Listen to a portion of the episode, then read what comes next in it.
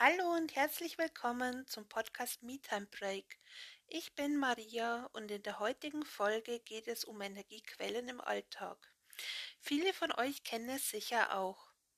Gestern war ein wundervoller Tag und dann passiert plötzlich etwas, das uns vor Herausforderungen stellt und uns jede Menge Kraft kostet. Doch woher diese Kraft nehmen? Fragst du dich vielleicht. Eine gute Nachricht ist, du bist deinem Schicksal nicht hilflos überlassen. Auch wenn es manchmal nicht so scheint, du hast immer und in jedem Augenblick die Wahl. Nämlich die Wahl, Entscheidungen selbst zu treffen.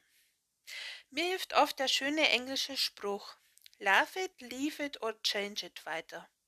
Also wenn ich vor einer Situation stehe, die ich in diesem Moment nicht verändern kann, dann love it. Das heißt, akzeptiere dieses so, wie es ist. Oder leave it.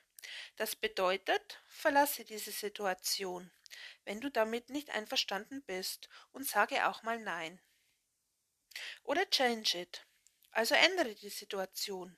Überlege dir einen nächsten Schritt, den du umsetzen kannst, damit sich in der Situation etwas positiv verändert. Bewusst eine Entscheidung zu treffen, bringt dir also Energie. Auch eine weitere Möglichkeit, neue Energie zu schöpfen, ist, sei achtsam im Moment und erledige deine Arbeit mit Freude. Lenke deinen Fokus bewusst auf positive Dinge. Denn dorthin, wohin du deinen Fokus lenkst, wird längerfristig deine Energie sein. Das heißt, wenn du dich nur auf Dinge konzentrierst, welche deiner Meinung nach nicht gut sind, werden dir immer mehr von diesen Dingen auffallen und deine Power geht stetig bergab. Andersherum funktioniert das aber auch.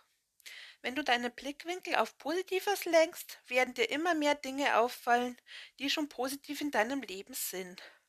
Auch hier ist es so, dass die Entscheidung dazu du selber triffst. Achtsam sein kann man nicht nur in einer Situation, in welcher man sich befindet, sondern auch sich selbst gegenüber.